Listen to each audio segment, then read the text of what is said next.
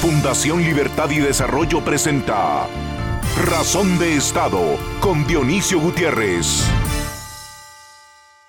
Las causas de que nuestra sociedad esté debilitada y enfrentada están en la pequeñez de nuestra política, el oportunismo de sus dirigentes, la complicidad y la indiferencia de las élites, en especial de la élite económica, y la corrupción que ha destrozado nuestra democracia y debilitado sus instituciones. Grupos marginales pero poderosos de la sociedad están perdidos en sus miserias y egoísmos, en la indiferencia y la frivolidad. Y las grandes mayorías se dejan llevar por la desinformación, la descalificación y los prejuicios. Y hoy somos esclavos de la desconfianza. Nos cuesta creer en algo o en alguien.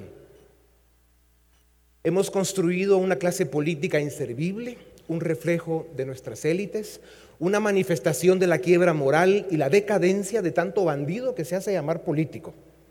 Demasiados de los candidatos alcaldes, diputados y presidentes son delincuentes y deberían estar en la cárcel, pero representan intereses que son parte de una cultura que debe cambiar. Votamos, pero no elegimos. Estos son los síntomas de la verdadera tragedia de Guatemala el subdesarrollo político. También lo llaman el fracaso de las élites o la decadencia de la aristocracia hereditaria, ya sea esta política, ideológica o económica.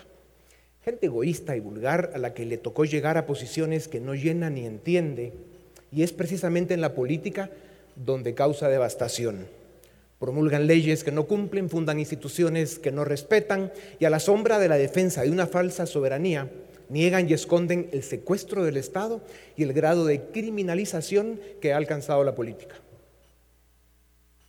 Tenemos candidatos de ocasión que aparecen cada cuatro años y lejos de proponer un proyecto de Estado y señalar los errores del gobierno, la mayoría son sus cómplices y ofrecen lo que saben que no van a cumplir para ganar una elección sin la, más mínima idea de lo que es gobernar.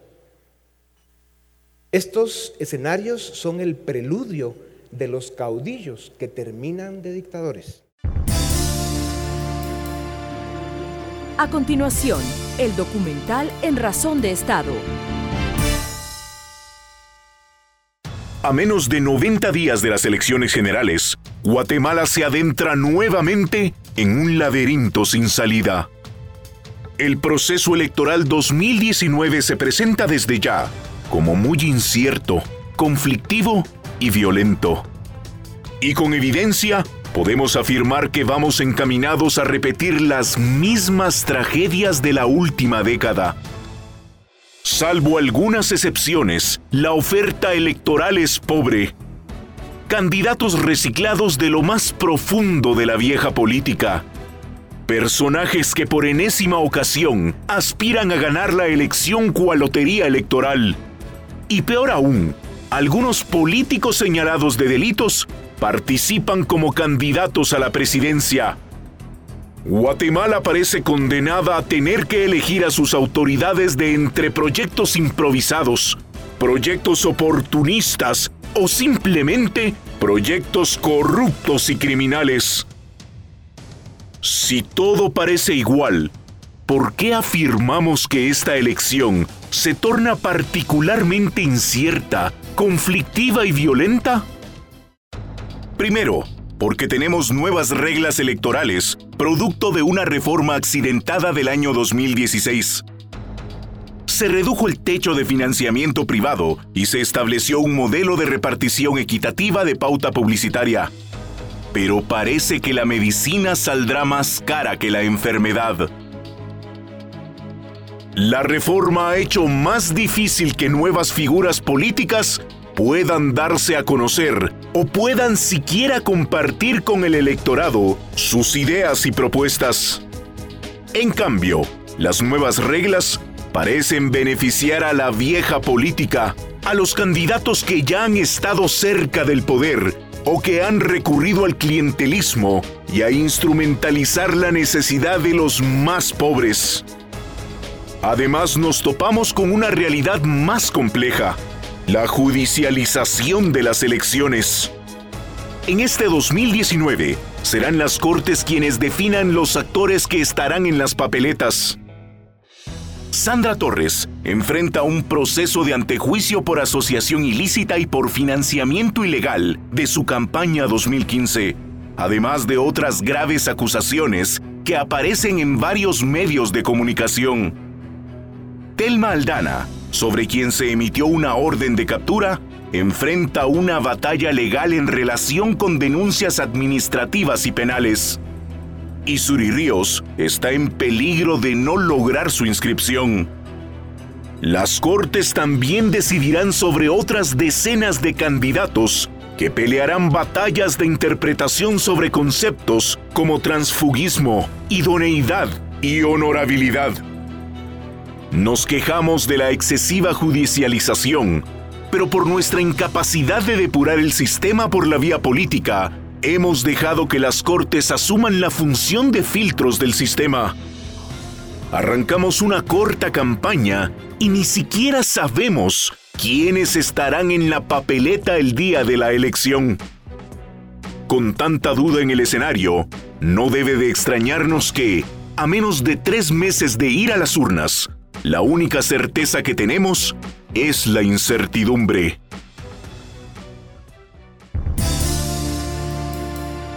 A continuación, una entrevista exclusiva en Razón de Estado. Bienvenidos, esto es Razón de Estado. Hoy tenemos el gusto de presentarles a don Felipe Calderón. Él fue presidente de México del año 2006 al 2012. Lo voy a presentar rápidamente. Él es abogado con una maestría en economía y otra maestría en administración pública de la Escuela Kennedy de Harvard. Inició muy joven su carrera política, fue diputado federal y secretario de la Comisión de Comercio para la negociación del Tratado de Libre Comercio con Estados Unidos. Fue electo secretario general del partido, candidato a gobernador para Michoacán, que es su estado natal. Fue vicepresidente de la Internacional Demócrata Cristiana, ocupó un escaño en la Cámara de Diputados y fue coordinador de su bancada. Fue también director general del Banco Nacional de Obras y Servicios Públicos. Promulgó una reforma histórica para México eh, en materia de derechos humanos en el año 2011 y hasta el día de hoy eh, sigue siendo un referente para el mundo en lo que es derechos humanos. Em, él tiene un inventario de logros y de acciones positivas para México, decisiones de Estado muy difíciles en una época en la que la economía del mundo estaba pasando por momentos difíciles. Presidente Calderón, bienvenido a Guatemala, bienvenido a Razón de Estado. Muchísimas gracias, don Dionisio. Un honor. Gracias, presidente.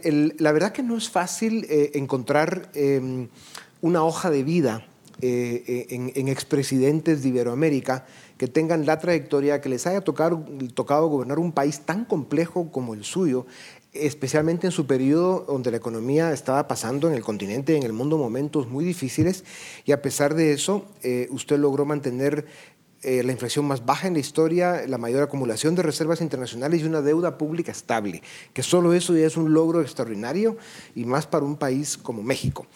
Eh, Está usted en Guatemala en el contexto de este cuarto encuentro ciudadano de Fundación Libertad de Desarrollo y hemos discutido muchas cosas en estos días de trabajo. Eh, ¿Cuál es la óptica que usted se lleva de Guatemala, eh, sobre todo de cara a los desafíos del eh, proceso electoral? Bueno, primero muchas gracias por sus palabras, son muy generosas y creo que todos, yo desde luego, somos seres humanos con luces y sombras. Lo que sí puedo asegurarles que hice mi mejor esfuerzo y hasta el límite de mis capacidades y limitaciones para servir a México en un momento, como dice, muy difícil. Nos tocó toda la crisis económica, la gran recesión de 2009, la crisis financiera más grande del mundo en por lo menos 85 años, que cayó exactamente sobre México, nos implicó una caída brutal de la economía, pero pudimos salir rápido y logramos mantener tasas de crecimiento superiores al 4% varios años. Eh, lo cual pues, fue eh, importante y nos tocó enfrentar pues, esta ola criminal eh, brutal que deriva de nuevos tiempos que no acabamos de entender. ¿no? Hay un proceso de captura del Estado por parte del crimen organizado que se extiende no solo a México, sino a Centroamérica, parte de América Latina y el Caribe, y creo que desgraciadamente Guatemala no está exento de ello. ¿no? Yo empezaría por eso. Yo veo con, primero con admiración y con mucho cariño a Guatemala, pero al mismo tiempo con esa gran preocupación que tenemos los pueblos de la región por sufrir una problemática tan grave en materia de seguridad. ¿no? no es solo el narcotráfico per se, a veces el narcotráfico no es la única y a veces ni siquiera la principal preocupación para la gente y para los gobiernos, es la manera en que la gente es sometida, vejada, extorsionada, secuestrada, robada, amenazada. Y eso implica una reivindicación del Estado en su tarea de proteger a la gente. Creo que es una tarea para Guatemala y para México en común.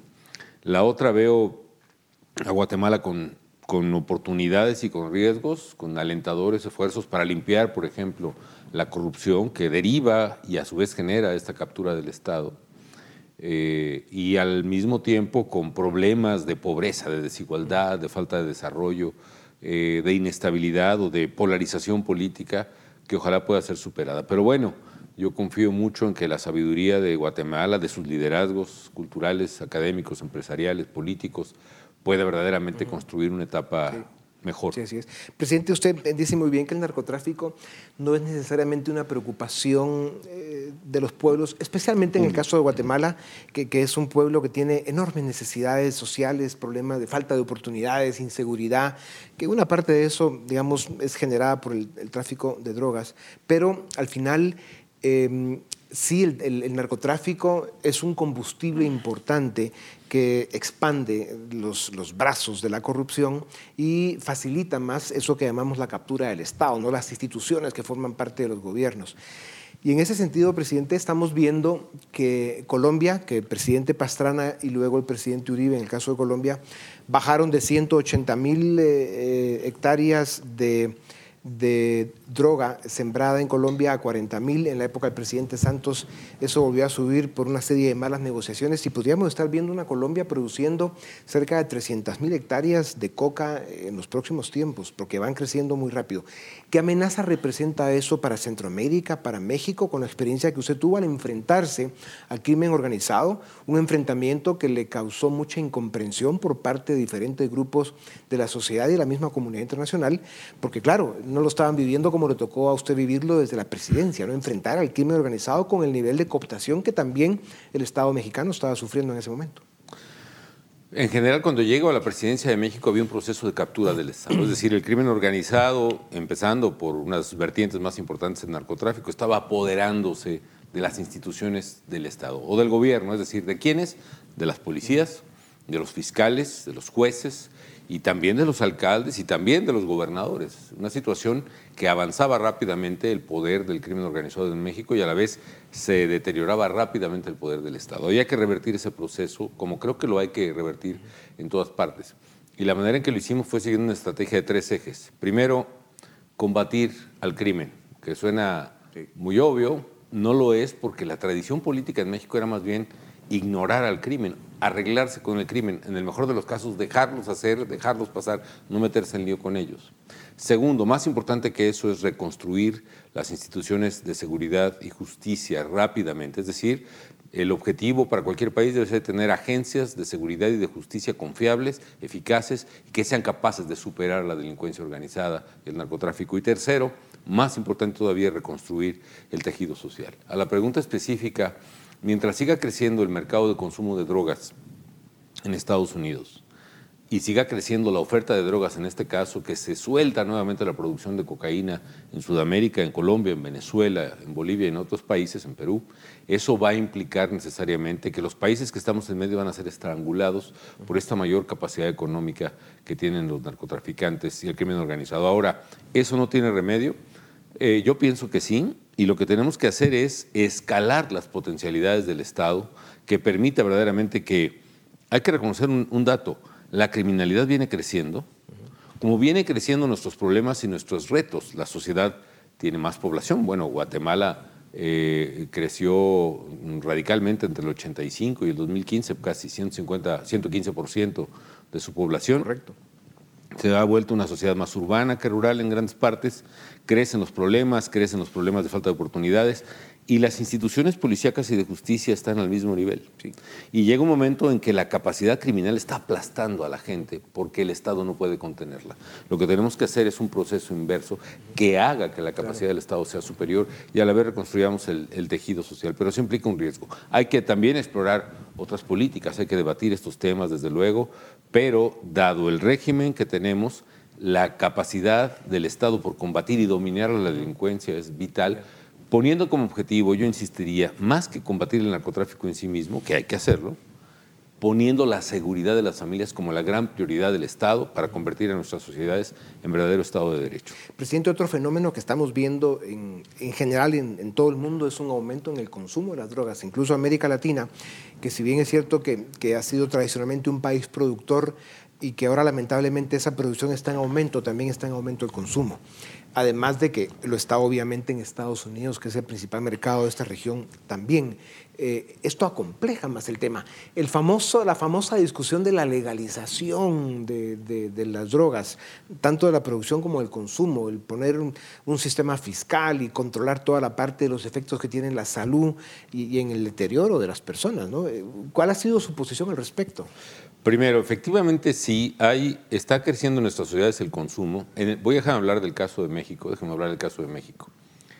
Algunos dicen que porque los traficantes colombianos empezaron a pagar en especie y no en dinero a los traficantes mexicanos.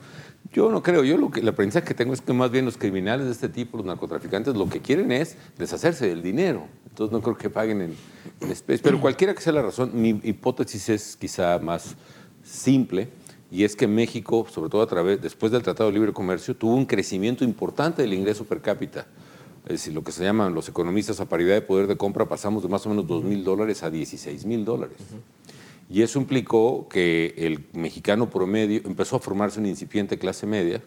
El mexicano promedio empezó a comprar más cosas, empezó a comprar mejor calidad de alimentos, empezó a comprar más televisiones, pantallas planas, refrigeradores, microondas, teléfonos celulares se restableció el crédito con gobiernos como el de Cedillo, el de Fox y el mío. No teníamos crédito por la inflación. Empezó a aparecer el crédito, la gente pudo comprar automóviles, viviendas, pero también ese mercado con mayor capacidad de ingreso empezó también a comprar droga. Y eso provoca el crecimiento del consumo. Esto es muy importante, Dionisio, porque provoca un cambio verdaderamente estructural del comportamiento del crimen organizado porque en el siglo pasado los criminales se dedicaban a vender a Estados Unidos. Era un negocio exportador donde el valor agregado está en el transporte. Cuando empiezan, además del viejo negocio, a distribuir en nuestras ciudades y pueblos, su valor agregado no es el transporte, sino la logística de control de múltiples puntos de venta al mismo tiempo. no es lo mismo exportar café de Colombia en toneladas por barco que vender perdón, por la, el comercial Starbucks en cada esquina. Tienes pues. que dar la temperatura, el pay de manzana, en fin. ¿Esto qué genera? Que no es lo mismo colocar una tonelada de droga y, pasarla de Mazatlán, digamos, a Tucson en un tráiler escondida, a vender un millón de bolsitas de un gramo, o sea, la misma tonelada, en las calles de Ciudad Juárez. Porque eso implica una red, un ejército que no existía antes de personas, de distribuidores, e implica el control territorial. Es entonces cuando el criminal le interesa no solo controlar policía de caminos que quizá ya tenía, sino controlar policía de la esquina en esa ciudad e incluso capturar la policía de Ciudad Juárez. Este control territorial es la nueva variable que no existía antes. Y ese control territorial lleva a otra cosa, la disputa contra otra organización por el mismo territorio que tampoco existía antes. Ese, por cierto, es el origen del crecimiento exponencial de los homicidios en México y en Guatemala y en Honduras y en El Salvador y en Jamaica y en muchas partes. No es la acción o la inacción del Estado. Eh, por una parte. En cuanto al debate de drogas, yo honestamente sí creo, primero, que es... Eh, un poco ingenuo pensar que esas son soluciones domésticas. Son soluciones que tienen que plantearse a escala global. Dicho de otra manera, si tú liberas el precio de las drogas eh, y el mercado en Guatemala, pero no lo haces en México y no lo haces en Estados Unidos, el precio va a ser igual, porque el precio no se determina aquí. Eh, pero sí creo que tiene que debatirse claramente eso. Yo creo que una solución, sin cambiar el régimen de prohibición de las drogas, es que haya gobiernos fuertes y confiables, honestos, con la capacidad suficiente para reducir los niveles de violencia de los criminales y proteger a las familias de delitos que les afectan tanto como el secuestro y la extorsión. Pero si no existen esos gobiernos honestos, el peor de los mundos, Dionisio, es gobiernos corruptos con sistemas prohibicionistas. Exacto. Porque el nivel de colusión y corrupción te corrompe toda la sociedad. Y hablando precisamente de eso, presidente, gobiernos corruptos, el narcotráfico también provoca esa contaminación en los procesos políticos, en los procesos electorales, diputaciones, alcaldías, la misma presidencia. Y esto, claro, degenera en una potencialidad mucho mayor en eso que estamos hablando de la captura del Estado. ¿Cómo se evita que los procesos electorales sean tan terriblemente eh, contaminados como, pasa a causa del narcotráfico? En Colombia ya se tuvo un narcopresidente, en Guatemala probablemente hemos tenido dos o a lo mejor tres, pero hace falta terminar las investigaciones para que esto se pueda exponer y en México a mí me tocó lidiar con por lo menos muchos gobernadores, que incluso ahora están en prisión, el de Tamaulipas o estuvieron el de Michoacán, en fin. ¿Por qué razón? Por su colusión con el narcotráfico y el crimen organizado. Me tocaba combatirlos con una terrible resistencia política del partido al que pertenecían esos gobernadores, por ejemplo, y con riesgos incluso personales. ¿Qué se puede hacer? Tenemos que ganar la carrera de la fortaleza institucional. Tenemos que tener instituciones, otra vez, de seguridad y justicia confiables, eficaces, fuertes. Y tenemos que tener instituciones electorales muy fuertes también, donde, ojo, no sea el dinero el que decida las elecciones. Sobre todo porque mientras siga habiendo el nivel de demanda que existe de mercados como el de Estados Unidos, se va a seguir produciendo y se va a seguir transportando. Sí, eso, digamos, abonaría a cómo debatir el tema de la vertiente económica de la legalización, que es el otro tema, pero eh, este, este debate implica asumir y debatir todas las consecuencias, buenas y malas, de legalizar. ¿no? Puede efectivamente haber una hipotética reducción del precio del mercado negro, hipotética, porque no sabemos cómo se comporta la demanda de drogas. ¿eh? Suponemos siempre que es inelástica, pero es un tema demasiado técnico. pero bueno, pero hay consecuencias también. No, si se legaliza, por ejemplo, no cabe duda que va a estar al alcance de más gente, de más niños, de más muchachos. Cierro este tema. Voy al tuyo que estabas planteando. Eh, se puede eh, enfrentar el, tema del narcotráfico y evitar que contaminen los procesos electorales, pero se requiere Estado fuerte. Se requiere fiscales que sí puedan acusar a un candidato e incluso a un gobernante o un presidente, y se requieren instituciones electorales muy fuertes también que eviten que el dinero haga lubricar el sistema electoral. Un largo camino por recorrer, pero que definitivamente hay que recorrerlo. Presidente, em, en, México eh, está, pasando un momento complejo con la presidencia de Ángel Manuel López Obrador. ¿Cómo la ve usted? Eh, hay, una serie de contradicciones y de conflictos ya. Em, la ambivalencia en muchas de sus decisiones, mensajes que han provocado a la economía niveles de desconfianza importantes, los riesgos en un momento determinado que quiera lanzarse al tema de la reelección. ¿Cómo ve esas amenazas? Primero, yo creo que la presidencia de López Obrador y el fenómeno que esto implica es un resultado lógico del desaseo y del nivel tan grave de corrupción al que llegamos desgraciadamente en años recientes. La gente estaba harta y encontró en él una voz eh, que aglutinó esta inconformidad, este verdadero enojo de la gente y eso lo hizo presidente. Y esperemos que esa presidencia fuerte que ha construido le permita entregar los bienes que la gente está esperando y que él prometió. Efectivamente, como tú dices, sin embargo, hay señales económicas que están generando mucha incertidumbre. Creo que es evidente, los mercados lo están diciendo, el haber cancelado, por ejemplo, la mayor obra de infraestructura, quizá de América Latina, después del Canal de Panamá, que hubiera sido el aeropuerto de la Ciudad de México, eso implicaba el, el que los inversionistas están viendo un gobierno, primero, que no está atento y no tiene el dominio técnico de temas económicos, y segundo, que cambia las reglas de un día para otro, lo cual genera una terrible incertidumbre. Cuando esta decisión se toma por razones verdaderamente caprichosas y por eh, eh, argumentos verdaderamente ingenuos, se cae la inversión hacia México. Por primera vez en varios años, la inversión fija bruta de noviembre, por ejemplo, es negativa, menos 3.2%. Yo creo que en diciembre volvió a ser negativa, creo que en enero volvió a ser negativa. Y cuando en un país no hay inversión, claro. no hay crecimiento. Y de hecho, hace un año se esperaba que México creciera este año más o menos casi al 3%. Y ahora los pronósticos, todos oficiales del propio Banco de México, el Fondo Monetario, los bancos, etcétera, pronostican una baja en el crecimiento económico para México de 1.5, 1.6. Es decir, estas señales económicas contra el mercado, contra la inversión privada, están dañando el futuro de México y pueden causar problemas. Presidente, en los segundos que nos quedan, la amenaza de que López Obrador quiera pretender eh, manejar el tema de la reelección. Porque el problema de estos gobiernos es que si duran seis años, bueno, puede ser malo, y duró seis años, ok, vamos a recuperarnos y a, resolver y recoger todos los pedazos que quedaron. El problema es que se queden. Ese es el grave problema. ¿Hay esa amenaza o no? Ah, eh, él es un hombre de poder le gusta el poder. pero ojalá resista la tentación de perpetuarse en el poder.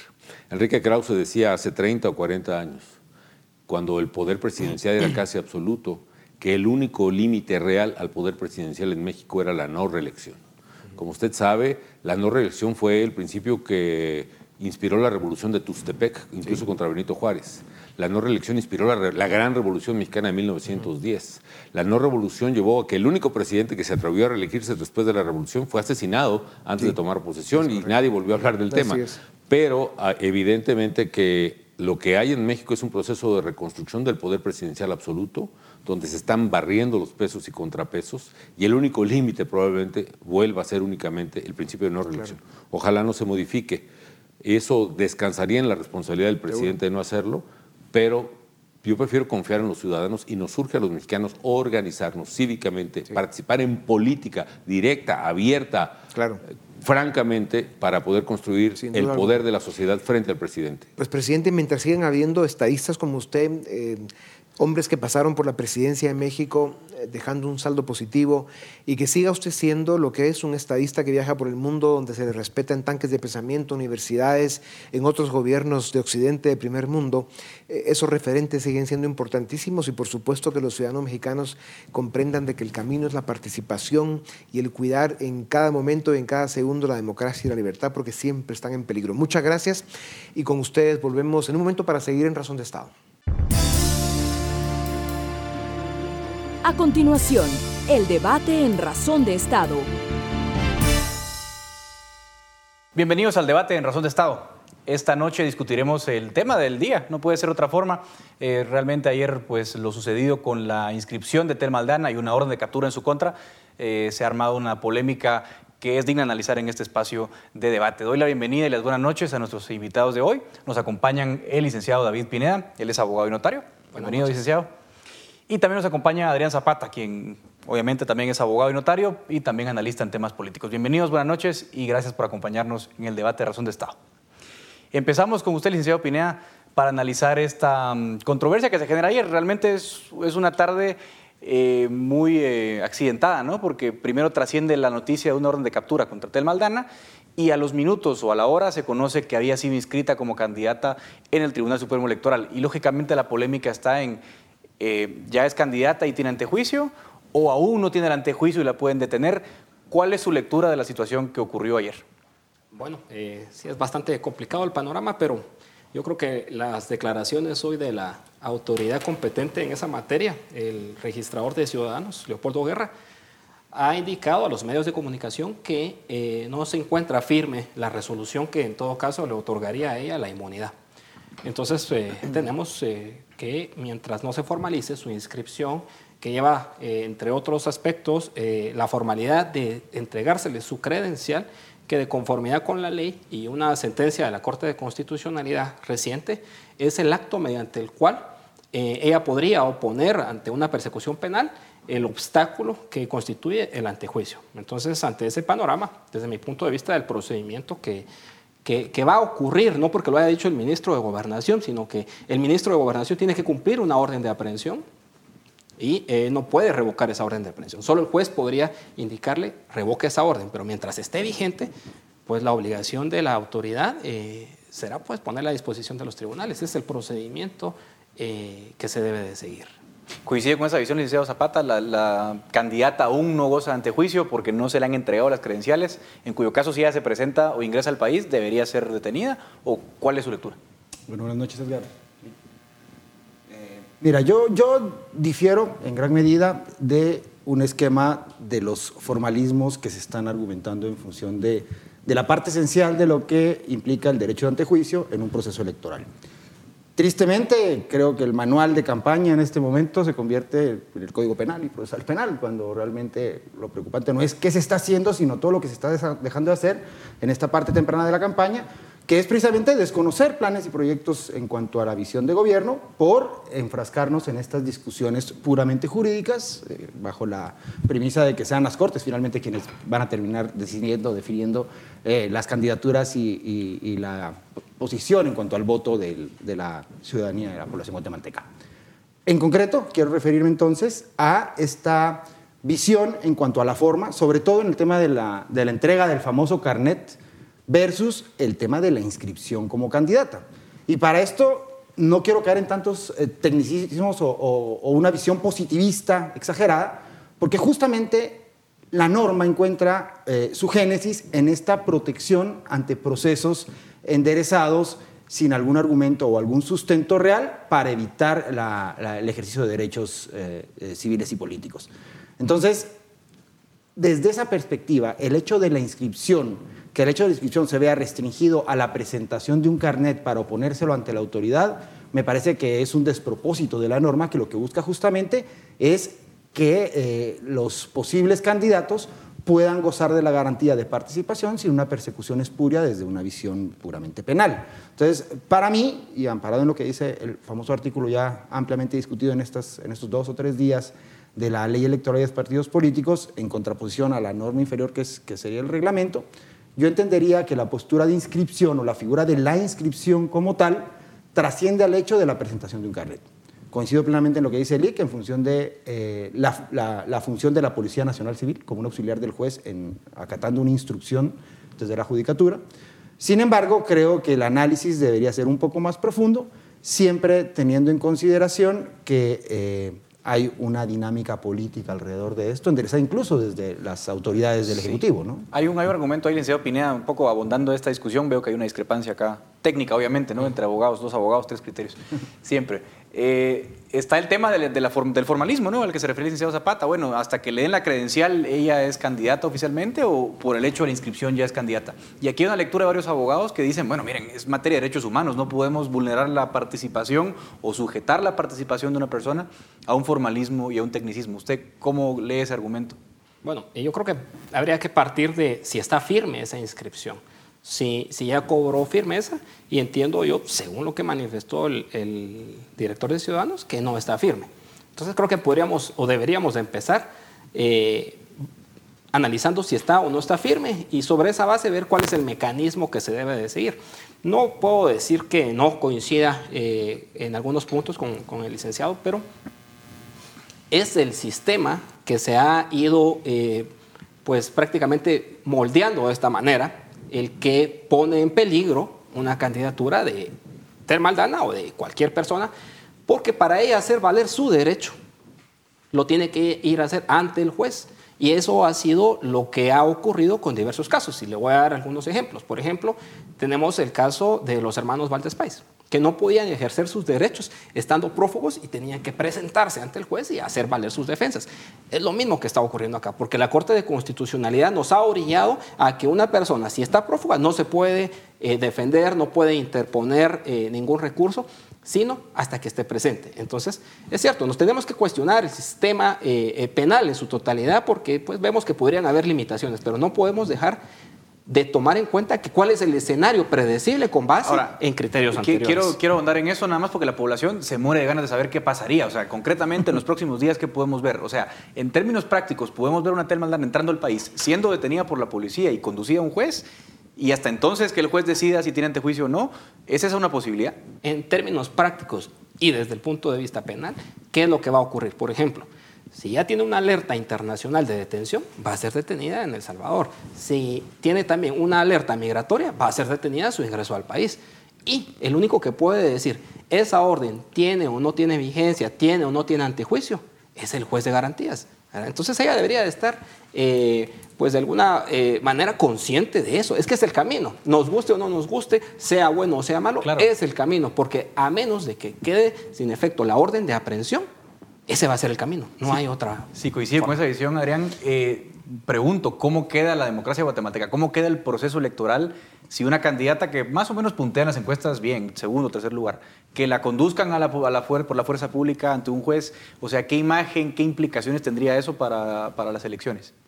Bueno, mira, sin lugar a dudas nadie es superior a la ley. Yo creo que no es hablar en sí del caso Telvandada, pero nos ocupa hoy porque es lo que estamos viviendo. Esto es, coincido en que esto es para cualquier General. persona, claro. Cualquier persona que esté optando un- a un puesto de elección popular, no digamos la primera magistratura del país. Eh, evidentemente la ruta sería esa, no, no es que porque se otorgó la inscripción o se autorizó, esta, se, llevó a cabo la inscripción, automáticamente eh, eso queda sin efecto. aquí es, de verdad, la responsabilidad está en cabeza del juez de garantías, quien tendrá que, que evaluarlo. Ahora, hay un enfoque o una visión desde lo político que también hay que evaluar, sobre todo porque como estamos metidos en esta dinámica donde la campaña está más en función de los procesos penales que de otra cosa, si se hace un análisis más profundo, aún sin estar haciendo campaña, veamos qué está pasando con la imagen de Telman de Aldana frente a esto que está sucediendo. ¿Qué pasaría si al ser conducida, y el juez verifica, porque eso es una obligación del juez, no necesariamente puede basarse en que la, persona presente su carnet. El juez está perfectamente facultado para pedir información que requiera en virtud de los, de los argumentos vertidos en la primera declaración. ¿Qué suceda después si es ligada a proceso? Bueno, creo que hilamos mucho más allá y que eso es sujeto de recursos, también hilamos mucho más allá. Eh, la discusión sería en torno a lo que, a lo que planteabas de la, la, el hecho de la inscripción el hecho de los recursos que pudieran presentarse en torno a la firmeza de la resolución. Y ahí tenemos que tomar en cuenta los efectos suspensivos o no desde el derecho administrativo. Me quiero salir un poco del ámbito tan, tan técnico, ¿no? del derecho que es complicado, pero, pero que igual es importante. Otra cuestión que se plantea en este escenario, quiero conocer la opinión de ambos, es la diferencia de tratos. Por ejemplo, el caso de Sandra Torres sale después de su inscripción como candidata, la Corte Suprema ni siquiera entra a conocer el antejuicio, lo rechaza. Vemos con Tatel Maldana alguna celeridad bastante eficiente, digamos, en el sistema de justicia, y hay quienes plantean la posibilidad de que sí haya una deliberada intención de atacar una candidatura a Tel Maldana y una deliberada intención de ser más indulgentes con Sandra Torres.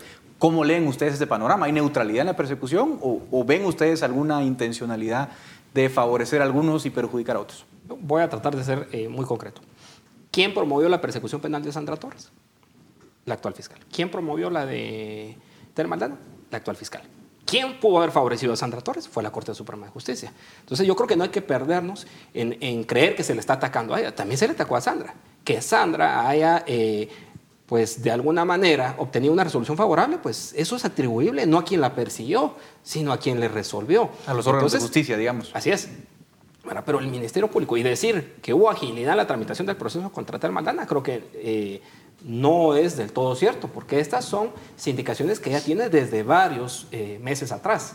Entonces, que oportunamente se hizo en este momento, al igual que con Sandra Torres, oportunamente se hizo en un momento cuestionado. Entonces, o sea, digamos que usted no ve nada extraño en los plazos en los cuales se resuelve. en su experiencia, usted tiene experiencia profesional. Yo creo que tal vez los momentos, para mí pudo haber sido más rápida la persecución penal contra Ten Maldana. No esperarse a este momento cuestionado, al igual que se hizo con Sandra, porque ¿por qué cuando un día después, ese era el, punto, era el momento? Yo creo que se pudo haber hecho mucho, mucho antes. Ese, ese es mi... Los momentos, ¿cómo los leemos, Arián? Bien, estamos viviendo en una coyuntura política electoral sui generis, con reformas a la ley electoral y una dinámica y una convulsión social basada en la polarización de todo lo que hemos vivido, sobre todo el último año y medio, en la cual Tel Maldana juega un papel preponderante en función de toda esta lucha contra la corrupción, lo que se ha nominado el Pacto de Corruptos, la expulsión de, Iván Velázquez. Desde la parte institucional hay un tema muy convulso y entra a batear también la, figura de Sandra Torres con todo lo que implicó su antivoto, lo, lo atropellada que fue incluso su intento de participación en, las en las primer, la primera vez. 2011, sí. Exacto, y, y, su participación en la segunda frente a todo lo que pasó con Manuel Valdizón. Es decir, el momento no solo es un momento eh, jurídico basado en una norma de deber ser, sino que está matizado por un escenario político que incide en esto. ¿Y cuál es lo delicado? Justamente cuando trasladamos toda la actividad política a las instituciones de justicia o de control. Y ese es el gran pecado, porque lo que, lo que estamos debilitando realmente es la credibilidad y la fortaleza de nuestras instituciones judiciales y de control. Y eso es lo más delicado que puede pasar en el país. Ted Maldana ayer decía en una entrevista a un medio internacional que esto es una reacción, esto es una persecución del presidente de la República directamente, a salud del presidente y el pacto de corruptos, entre comillas, ¿no? Eh, ¿Cómo leen ustedes esas declaraciones en el contexto de las elecciones? Son fuertes, ¿no?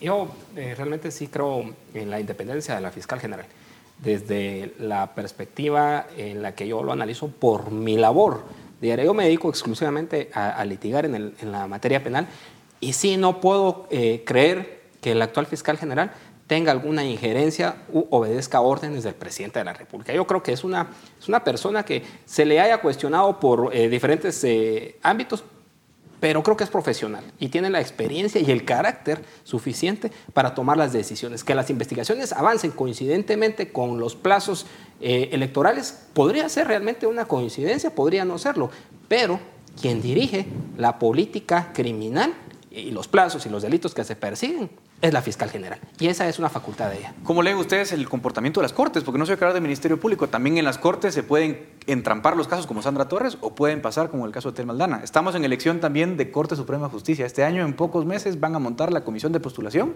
que va a designar a la nueva Corte Suprema de Justicia. Ahí se reparten muchas cosas. ¿Influye eso, Adrián? Es que este año cambian los tres poderes del Estado. Démonos cuenta de lo trascendental que es esto. Eh, y por eso es que yo te decía que los tiempos políticos en función de la institucionalidad ahorita es algo que no se puede negar. Yo creo mucho también en, que las instituciones deben de, de, ceñirse a su mandato, a su competencia, con transparencia, dignidad y, sobre todo con independencia. Pero las presiones, no solo en función de este relevo de autoridad, sino también en función de la dinámica social, es algo que cualquier funcionario eh, ocupando un cargo va a padecer. El temple y la, y la responsabilidad del funcionario que ejerce esta, esta, esta, responsabilidad es lo que tendría que marcar la ruta para, no solo para la credibilidad, sino para desenmarañar esto. Y no solo es eso, Edgar, porque también tenemos que, deberíamos esperar que la clase política, con toda su, su, su anemia y toda su, su, debilidad, tuviera que asumir en este papel un rol distinto, porque lo que se está jugando, insisto yo, es mucho más, más que esto. O sea, el actuar dentro de una campaña electoral tiene que mantenerse, si bien es cierto, en marcos de legalidad, en un marco de legalidad, pero también tiene que responder a la dinámica de la política misma, al hecho de la propuesta, al hecho del debate de ideas, que va mucho más allá de lo que estamos, de lo que estamos viviendo hoy en Guatemala. Ustedes saben que los tiempos en televisión son súper cortos, ya estamos llegando al final del programa, pero quiero hacerles una pregunta final de sí o no. En la opinión de cada uno de ustedes, ¿debe ser inscrita como candidata presidencial Tel Maldana, licenciado Pineda? Bueno, si cumple con los requisitos, debe ser inscrita la población tiene derecho a escoger quién va a dirigir los destinos de la nación. Si ella cumple con los requisitos, totalmente de acuerdo, como cualquier ciudadano que los cumpla. Yo también insisto, aquí entramos a la discusión, perdón que no sea así o no, pero es que depende. Creo que, en serio habrá que ver el tema de la idoneidad, que es un, panorama tan amplio y tan difícil, y en efecto coincido, si hay un, se cumplen los requisitos de la ley, la población es quien tiene que definir quién, quién resulte electo en este país. Bueno, los agradezco muchísimo, licenciado David Pineda, abogado y notario, y el licenciado Adrián Zapata, abogado y analista político, por este interesantísimo debate. Quedan muchas más preguntas que respuestas, sin lugar a duda, pero es momento de poner fin a este segmento del debate en Razón de Estado y es momento de pasar al segmento de análisis en Razón de Estado. A continuación, el análisis de Razón de Estado. Bienvenidos al análisis en Razón de Estado. Esta semana continuaremos con el análisis de la primera encuesta electoral presentada por la Fundación Libertad y Desarrollo el pasado 6 de marzo.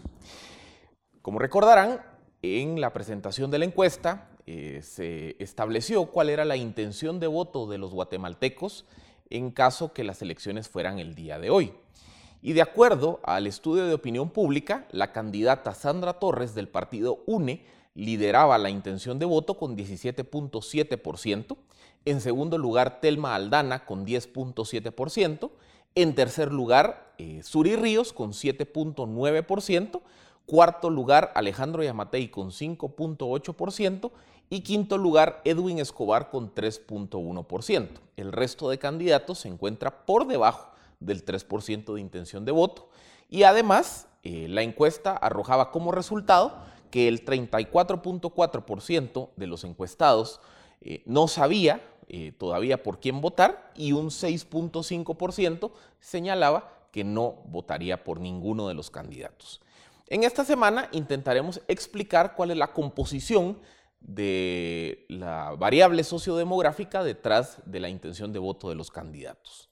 Empecemos con Sandra Torres, la candidata del partido eh, Unidad Nacional de la Esperanza, tiene 17.7% de intención de voto y en el cruce sociodemográfico podemos observar que sus picos de intención de voto se encuentran en el área rural con 21.9% y en segmentos de población que únicamente tienen estudios a nivel primario. Mientras que la intención de voto más baja de la candidata del partido UNE se encuentra en el área metropolitana con tan solo 6.2% de intención de voto. Luego, Tel Maldana. Su pico de intención de voto está en el área metropolitana con 21.6% de intención y eh, personas con nivel superior en cuanto a educación, es decir, eh, educación eh, universitaria, con 22.9% de intención de voto. Y nos damos cuenta que el punto más bajo de apoyo para la exfiscal general se encuentra en el área rural con tan solo 5.2%. Mientras que en el caso de Sur y Ríos, nos damos cuenta que existe una correlación en el sentido que los segmentos poblacionales con mayor nivel de estudio muestran mayor nivel de respaldo hacia la candidata.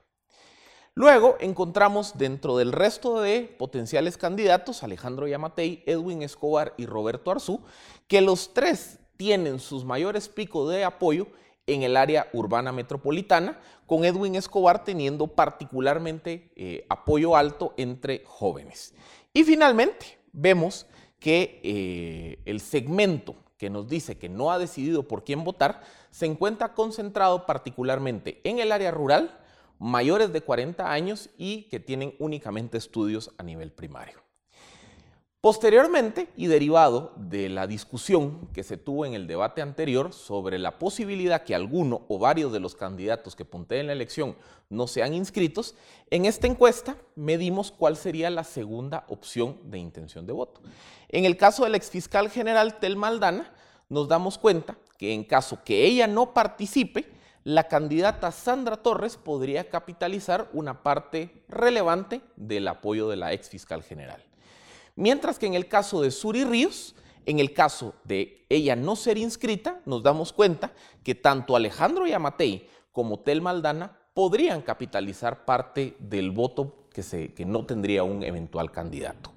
Estos son los datos y el desglose de la primera encuesta de opinión pública presentada por Fundación Libertad y Desarrollo a la ciudadanía guatemalteca. Esto fue Razón de Estado. Razón de Estado con Dionisio Gutiérrez es una producción de Fundación Libertad y Desarrollo.